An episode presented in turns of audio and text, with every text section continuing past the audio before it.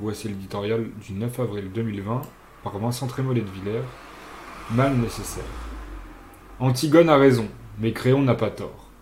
La célèbre phrase de Camus concentre toute la complexité morale posée par la technique du traçage. Sur l'attention, d'abord, nous délivrer enfin du confinement tout en empêchant une nouvelle vague épidémique. Tout le monde s'entend. Sur la pratique, ensuite, il faut reconnaître au gouvernement un souci affiché de la protection des libertés publiques. L'usage de l'application numérique ne sera pas imposé. Les données seront scrupuleusement protégées d'une autre utilisation commerciale, politique ou sécuritaire. L'outil, nous promettons, disparaîtra de sa belle mort une fois que nous serons sortis de ce cauchemar. Il faudrait être dangereusement paranoïaque pour penser que la puissance publique profiterait d'une pandémie pour surveiller les citoyens. Le souci du moment n'a qu'un objet, permettre à la population de sortir sereinement de chez elle. Rappelons à ce titre que le traçage est la pointe d'un triangle. Il est relié à la généralisation des tests et au stock de masques. Sans cela, il sera moins utile qu'une valise sans poignée.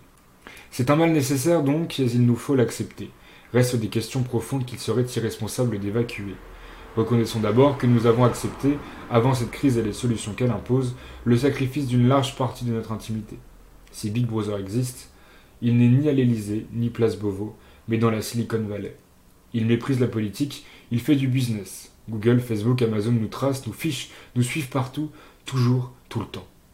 Un capitalisme de surveillance se fonde sur le principe même du tracking, et l'immense majorité des Français y consent volontiers.